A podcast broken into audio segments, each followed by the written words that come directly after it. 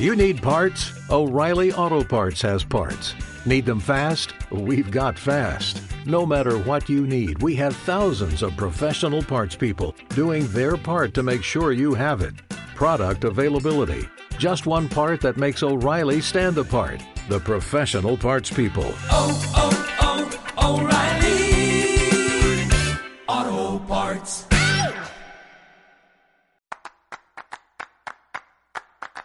Tiempo de Toros con José Miguel Martín de Blas.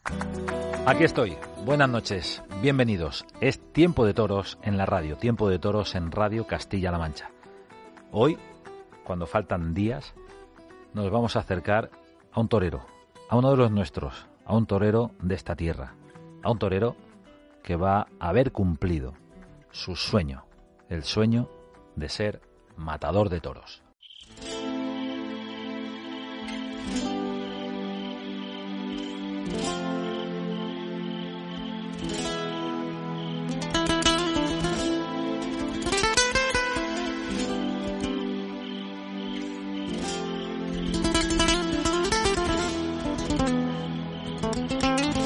Es la historia de un torero de la tierra, uno de los nuestros, un torero de Daimiel, un torero al que ya conocíamos como novillero sin caballos y al que vimos debutar con picadores el día de la región, en 2014, en el Coso de las Cruces, en territorio fandiño, en Guadalajara.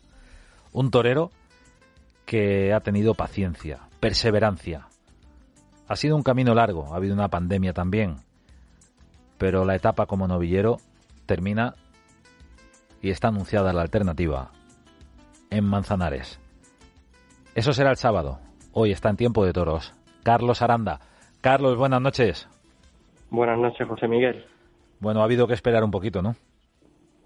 Pues sí, eh, unas circunstancias u otras, la verdad es que, que se ha alargado quizá más de lo que hubiera imaginado, pero gracias a Dios ya está ahí el día a la vuelta de la esquina. A la vuelta de la esquina, el sábado 16 de julio, Morante de la Puebla, Juan Ortega en el cartel, Toros de Castillejo de Huebra. Parece un sueño, ¿no? Sí, es, es un sueño, un sueño que, que gracias a Dios eh, se va a hacer realidad y que hace que, que todo este camino haya merecido la pena. ¿Cómo ha sido tu camino como novillero, Carlos? Porque eh, no deja de sorprender esa perseverancia, el, seguir insistiendo por tu parte cuando ha habido momentos en los que no se toreaba casi nada.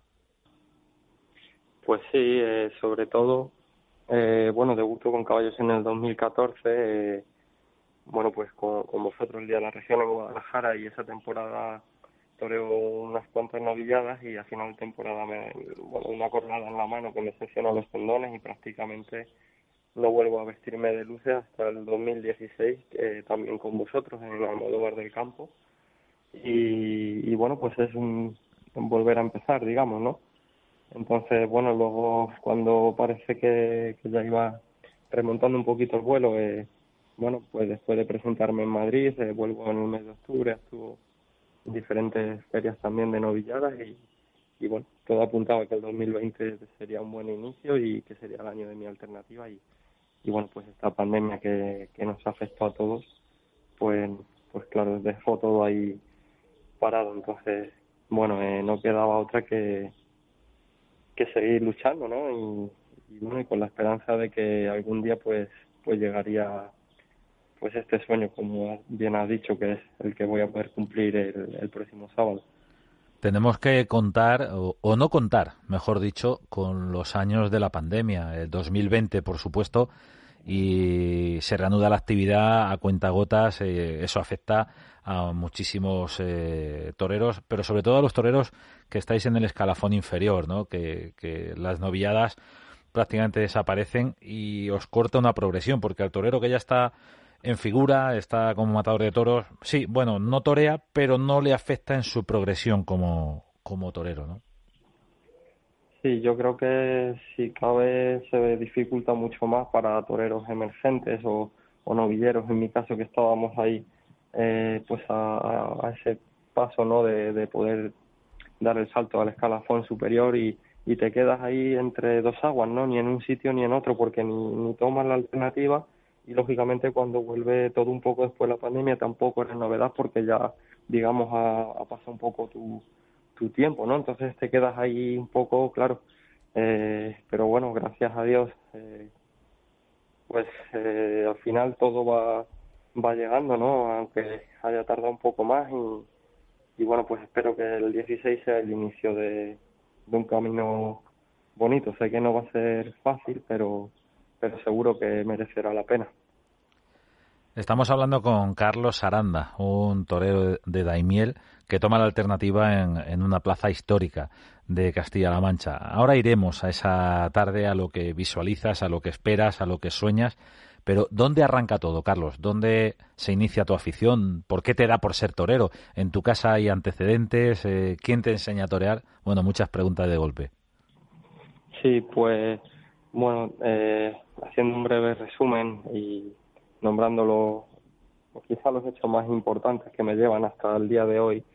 Eh, yo, en mi familia, eh, bueno, pues es una familia de agricultores, una familia humilde, eh, y bueno, y no tengo ningún antecedente cercano que, que sea taurino, ¿no? O que haya querido, o que haya querido ser torero.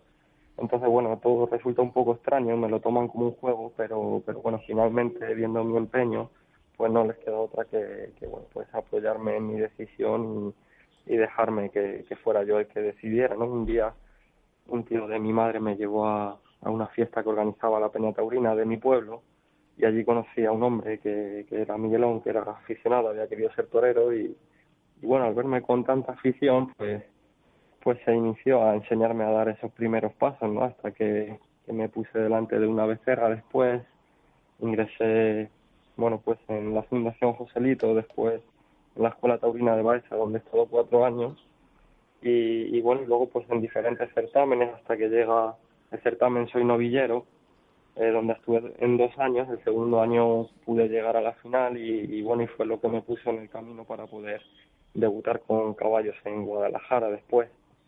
Y, y bueno, pues eh, después de ese debut con caballos, la verdad es que me quedo un poco solo eh, profesionalmente hablando, porque, bueno, pues eh, sí que había habido ahí gente eh, cercana, pero ya cuando se ponen las cosas también más complicadas, tampoco la gente que yo tenía alrededor quizás eh, fueran a lo mejor no los adecuados, sino que, que no daban más que hasta lo que había podido hacer en ese momento y bueno me quedo ahí un poco solo eh, siempre con el cuento con el apoyo de, de mi hermano Jesús que la verdad ha sido una persona incansable y ha estado en todo momento conmigo. Y, y bueno y a través de un amigo de Rafa que tiene el Hotel Saga que es muy taurino en, en la A4 pues conozco a, a Manuel Amador hijo que, que bueno le, le cuento mi caso y, y bueno pues me presenta a su padre a al maestro Manuel Amador. Y, me voy para Albacete a entrenar con él y, y, bueno pues allí empiezo un poco a vivir el toreo ya de, de, forma más profesional porque hasta entonces pues prácticamente todo había sido un poco como un juego no entonces bueno pues para mí resulta muy importante el, el poder conocer al maestro tanto profesional como personalmente porque me ayudó mucho a crecer y, y bueno, y ahí pues yo creo que también se empieza a ver mi evolución en, en las diferentes novilladas que voy toreando después. Tan importante es, eh, te pregunto, eh, por las palabras que acabas de pronunciar, tan importante es, Carlos, eh, ese contacto con, con profesionales de verdad, con, con gente que sabe lo que es el toro, el toreo y, y, y lo sabe explicar además.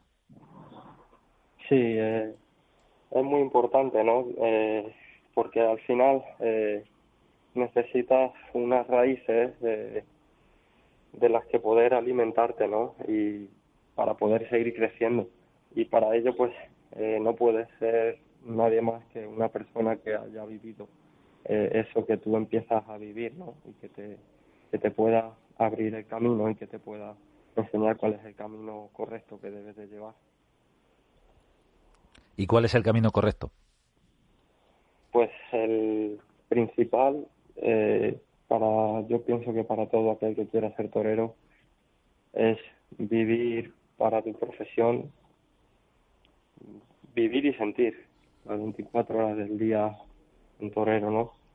Esto es una profesión que requiere de, de mucha entrega, ya que te enfrentas a un animal que, te va a entregar su vida y, como mínimo pues tú tienes que estar dispuesto a entregarte a él y eso no es cosa fácil, para eso se lleva una preparación muy grande, pero sobre todo tener una mentalidad y, y bueno y unos valores que se, deben inculcar desde los comienzos para que todo esto se lleve a cabo. Es una educación que, que abarca prácticamente todo lo, todas las facetas de, la vida de una persona. Eh, la educación técnica, la educación también eh, sobre el respeto a los eh, anteriores y una forma de andar por la vida. Eso te lo pueden enseñar, pero tampoco es tan sencillo cumplirlo. Sí, es verdad. Eh, luego, pues hay que llevarlo a la práctica, ¿no? Eh, pero bueno, lo más importante que creo haber aprendido hasta ahora, creo que es ser fiel a, uno mismo, intentar dar lo mejor de ti y, y sobre todo cada vez que, que tores, una vez se consigue, otras no, pero intentar estar, sobre todo estar tranquilo contigo mismo, el saber que, que tú has entregado y, y dado lo mejor de ti. Luego, pues el toreo, por eso es tan mágico, porque unas veces se consiguen cosas inexplicables, se produce esa magia y otras veces, pues pues bueno, pues también puede deparar en el, en el otro palo, ¿no? Que es el del fracaso y al que tanto le tememos, yo creo, los toreros. ¿Y qué es el fracaso para Carlos Aranda? Pues el fracaso yo creo que, que sería, bueno, hay varios tipos de fracaso, ¿no? Por ejemplo, no conseguir las metas que uno se propone, pues es un fracaso, ¿no? Porque cuando pones tanta dedicación y tanto empeño y cosas no llegan o no se consiguen, pues es frustrante también, ¿no? Pero el mayor fracaso creo que sería no haberlo intentado. Yo creo que ese sería el mayor fracaso para mí, no intentar las cosas, ¿no? Ni, no intentar en algo en lo que crees y que en algún momento de mi vida me he quedado con la duda de, de que hubiera sido, ¿no? Por eso ahora intento, conforme voy madurando, pues intento no, no que no me vuelva a suceder y no quedarme con, esa duda. Si sale bien o sale mal, pero, pero bueno, intentar que si, si uno se equivoca, que sea por sí mismo. Estamos hablando con Carlos Aranda, uno de los nuestros, un torero de la, de la tierra, un torero de Daimiel que en Manzanares eh, se convertirá en matador de toros el próximo sábado 16 de julio. ¿Qué te pasó por el cuerpo cuando te hablaron de la alternativa de ese cartel en Manzanares? Eh, la verdad es que no me lo creía, eh, porque además, como bien dices, es un momento en el que el invierno había sido un poco complicado porque eh, no tenía dónde, dónde empezar la temporada ni tenía unas pretensiones de futuro que, que bueno, que dijeras, oye, pues esto parece que, que va a romper por aquí, va a romper por allí. Y, bueno, y, la, me llamó el maestro Manuel y, pues eh, al principio no, no lo creía porque me lo dijo así como una propuesta, pero no sabía si, si eran firme o, o, o, era una proposición buena, a ver qué pasaba. Entonces, cuando vi que realmente era una propuesta firme, pues se lo dije, dije, hombre, pues nuestro, sin lugar a dudas, es el, el sueño de mi vida, ¿no? Eh, hombre, lógicamente tomar la alternativa, pero sobre todo lo que nunca hubiera imaginado es que de tener de padrino a a Morante de la Puebla. ¿Te fijas en Morante para torear? Yo creo es un torero eh, en el cual tengo como referente y como espejo, aparte de, de muchos más toreros, ¿no? Pero es uno de ellos. Y yo creo que de, de cualquier torero, ¿no? Es un torero, yo diría que un torero de toreros. Pues eh, será el padrino.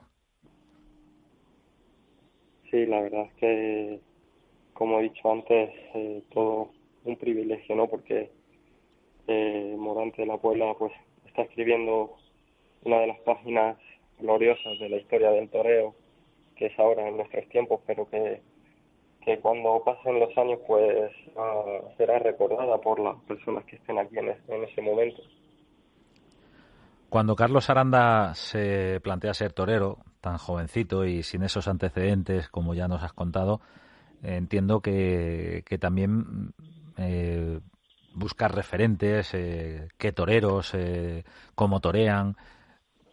¿Cómo, ¿Cómo surgen en esos primeros momentos eh, las primeras eh, enseñanzas o aprendizajes que puedes llevar incluso por tu propia cuenta?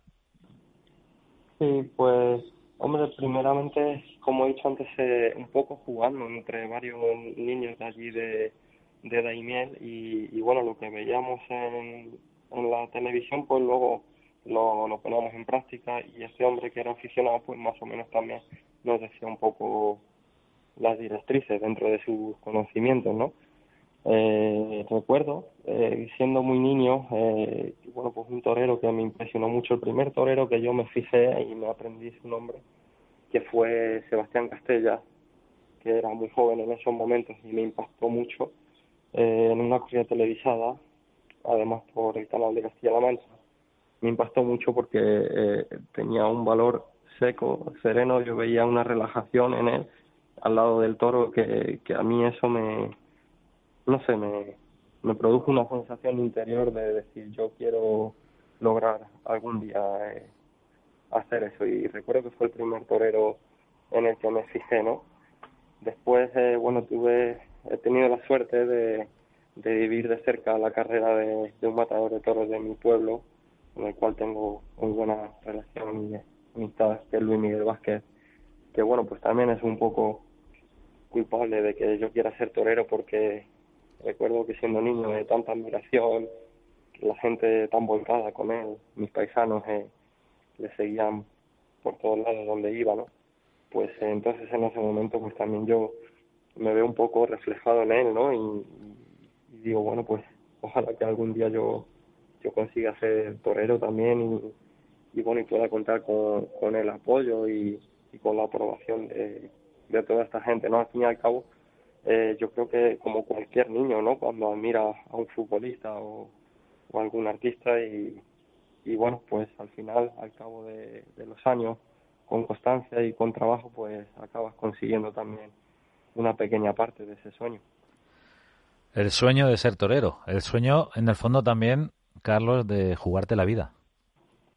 Sí, sí, sí, efectivamente. Suena fuerte, ¿eh? Suena fuerte, pero es la verdad. La verdad que tiene esta profesión y que, que no hay que olvidar y que por eso la hace tan mágica y sobre todo especial y diferente a las demás. ¿Y eso quién lo enseña? ¿Eso quién te enseña a, a aceptar eh, esa posibilidad que existe delante del toro siempre? Pues yo creo que al final quien te lo enseña es el toro. O sea, porque es verdad que desde que uno empieza a querer ser torero y empiezas a escuchar a toreros, a profesionales antiguos, incluso aficionados, románticos también del toreo, contar esas historias, pues tú las vas interiorizando, pero hasta que no te pones delante del toro y ves eh, que si tú no, te, no hay una entrega real por tu parte, eh, no, no vas a ser capaz de superar esos límites, pues, pues tú no, no te das cuenta de, todo eso que te cuentan, aunque, aunque puedas imaginarlo en muchos momentos, ¿no? Al final yo creo que quien más te enseña es el toro, ¿no? Y al final yo creo que, que ya un momento que te das cuenta que tú dices, bueno, pues si este animal le, está entregando su vida, creo que ya lo he dicho antes también, me está entregando su vida, pues, pues yo tengo que estar dispuesto a entregarle la mía, ¿no? Porque es que si no después queda ahí un vacío que, no sé, te vas con la sensación en tu cabeza de, de no, no haberlo dado todo, de no, en parte de no haber sido justo con, con él y en parte contigo mismo, porque al final hay una parte dentro de ti que no está tranquila. ¿En algún momento Carlos Aranda pensó en abandonar? ¿Pensó que se acababa el sueño? Pues sí, la verdad es que no sé si abandonar, pero sí que lo he visto muy difícil en varios momentos. Eh, incluso este invierno hubo momentos que lo veía bastante complicado porque bueno pues uno va cumpliendo años y, y las cosas no llegan y bueno aunque tienes paciencia pero pero también pues vas viendo la realidad de la vida no y, se hace difícil se hace difícil porque bueno pues eh, ves que, que tus compañeros tu unos ya están en las ferias toreando, con los que a lo mejor has empezado, eh, otros han, han hecho su vida de otra forma paralela al, toro y, tú estás ahí en stand-by, ¿no? Y es difícil, eh, es duro. Pero por eso digo que cuando llegan momentos como, como el del próximo sábado, pues te llena de, de felicidad y espero que, que no pueda conmigo esa esa presión y esa responsabilidad que sí que es verdad que la tengo, pero, pero espero poder sacarla de mí lo más posible para poder disfrutar de la tarde, porque ojalá vuelvan muchas tardes así, que al final es, es con lo que uno sueña. Pero si no, al menos pues haber disfrutado de ella al máximo, porque lo que sí estoy seguro que cuando pase el sábado, esa tarde ya no va a volver más, volverán otras, pero serán diferentes. Es un día de fiesta, es un día de para cumplir un sueño. Eh, para cualquier torero, sea cual sea la plaza, sea cual sea el cartel. Eh, digo esto porque eh, reflexionaba sobre la cuestión cuando te estaba escuchando, Carlos, hablar de la presión que tienes. Entiendo que, evidentemente, es importante triunfar, estar bien, dar la mejor imagen posible y, estar en, pleno y completo pero no deja de ser un día de fiesta. No digo para que te relajes, sino para que, para que de alguna manera se pueda pensar en vivirlo así. Es una, es una fiesta en mi vida, es un día importantísimo, es cumplir un sueño de verdad. Pues estoy totalmente de acuerdo con tu reflexión y creo que es como hay que tomarlo porque, bueno, el triunfo claro que ronda tu cabeza, ¿no? Y ojalá que, que pueda llevarse a cabo. Pero sobre todo es un día importante eh, en mi vida y, y bueno, eh, en la de todas las personas que han creído en mí durante este camino. Y, seguro que si, si puedo ser yo mismo y, y, bueno, y acercarme a aquello que voy persiguiendo, pues seguro que luego el, triunfo llega, llega solo y si no es así, que cuando uno abandone la plaza, pues salga con la conciencia tranquila de haber sido uno mismo y haber dado lo mejor de sí. Cuando comentabas el hecho de que veías a tus compañeros eh, de promoción, de camada, de edad, para entendernos, que algunos ya habían tomado la alternativa, incluso a algunos les, les podía haber dado tiempo a, tomarla y a dejar de torear. Eh, ¿Hasta qué punto te ha pesado a ti la cuestión de la edad? Porque recordemos, eh, Carlos Aranda ha tomado la alternativa con 27, 26, ¿no?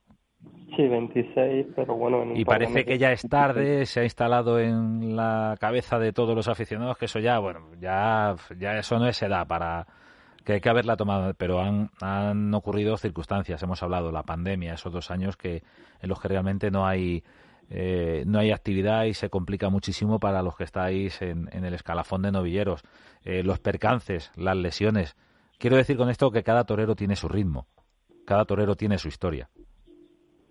Pues sí, para mí, por ejemplo, eh, la verdad es que este caso, vamos a decir, más reciente que hemos tenido de, de la figura de Emilio de Justo, un torero al cual admiro, eh, pues me dio mucha fuerza, ¿no? Porque eh, ver un torero eh, que había pasado por circunstancias tan difíciles y que había conseguido persistir y, y ahora colocarse, situarse en lo, en lo más alto de, del toreo, pues para mí eso también eh, interiormente me dio, me dio mucha fuerza, ¿no? Y, y bueno, pues como digo, ha habido momentos difíciles de decir, oye, pues mis compañeros de promoción, algunos, como bien has dicho, incluso ya les ha dado tiempo a retirarse, otros están en, la, en las grandes ferias y, y bueno, y yo pues, como he dicho, ahí un poco en stand-by, ¿no? Pero ojalá que, este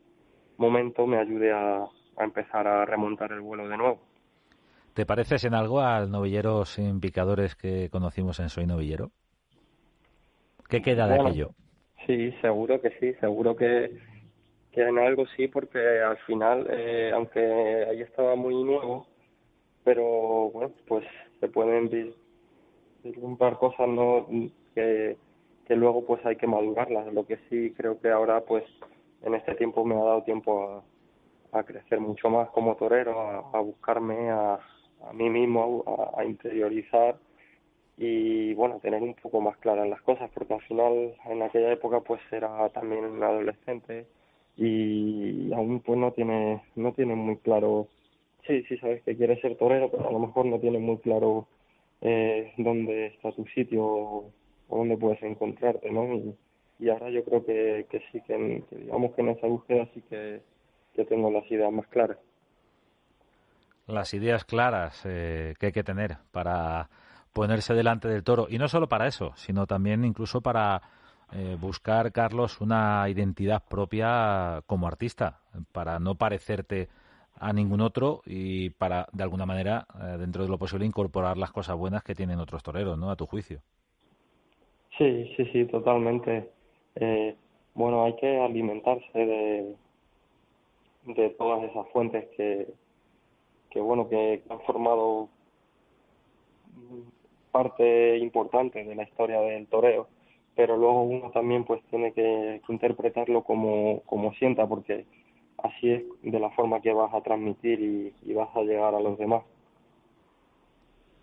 ¿En algún momento te has traicionado?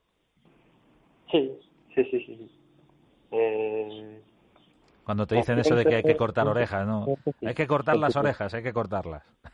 Pues sí, muchas veces eh, por querer cortar las orejas eh, me he olvidado de, a lo mejor de disfrutar de mismamente de una tarde, ¿no? Que, que al final es lo más importante. Cuando uno se viste de torero, al final tienes que sentirte tú mismo, tienes que disfrutar de, cada paso que das.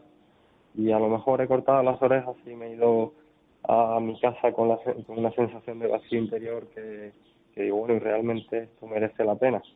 Pues sí, entonces ahí te das cuenta que, que realmente te estás traicionando. Carlos Aranda tomará la alternativa el próximo sábado, Plaza de Toros de Manzanares, en el cartel Toros de Castillejo de Huebra, en Castemurube, y en ese cartel de toreros Morante de la Puebla, Juan Ortega y el propio Carlos Aranda. No es la primera vez que harás el paseillo con matador de toros, aunque antes ha sido en, festejos eh, mixtos. Sí, sí, sí. Eh, bueno, sabes, eh, ya pues como matador de toros, eh, bueno, en aquellos tiempos que también he tenido la suerte de que hayan sido televisados, pues, pues quizá con, con menos, vamos a decir, con menos responsabilidad, ¿no? Porque eran dos novillos, eh, además en, normalmente ha sido en Daimiel, en mi pueblo, que he contado con, con el apoyo y con el cariño de mis paisanos siempre y, y bueno, esta vez va, yo creo que va a ser mucho más especial. ¿Miran de forma distinta los matadores a los novilleros? Bueno, quizá de una forma más cariñosa. Sí, sí, la verdad es que, bueno, tampoco todavía, pero siempre eh, me han tratado con mucho cariño, siempre he tenido la suerte de, recibir algún consejo. Eh, dicho antes, tuve la suerte de tratar con el Justo, con el maestro Padilla, con el maestro Sí, y siempre me han tratado fenomenal, de una forma muy cariñosa y, y sobre todo aconsejándome, y la verdad que me he sentido un privilegiado de poder estar con ellos. Carlos Aranda, uno de los nuestros. El próximo sábado, alternativa en Manzanares. Muchas gracias, Carlos, y mucha suerte. Muchas gracias, José Miguel.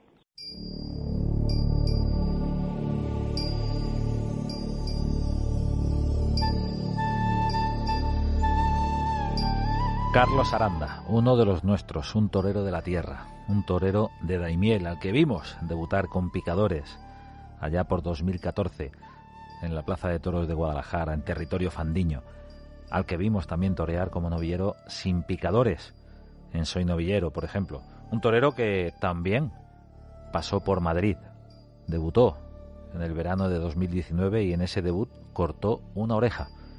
Carlos Aranda. Carlos Aranda toma la alternativa el sábado. Será en Manzanares. Ha estado hoy en este tiempo de toros en lo que se puede considerar su despedida de novillero. Muchas gracias, torero, y mucha suerte. Buenas noches a todos por estar ahí. Muchas gracias por acompañarnos.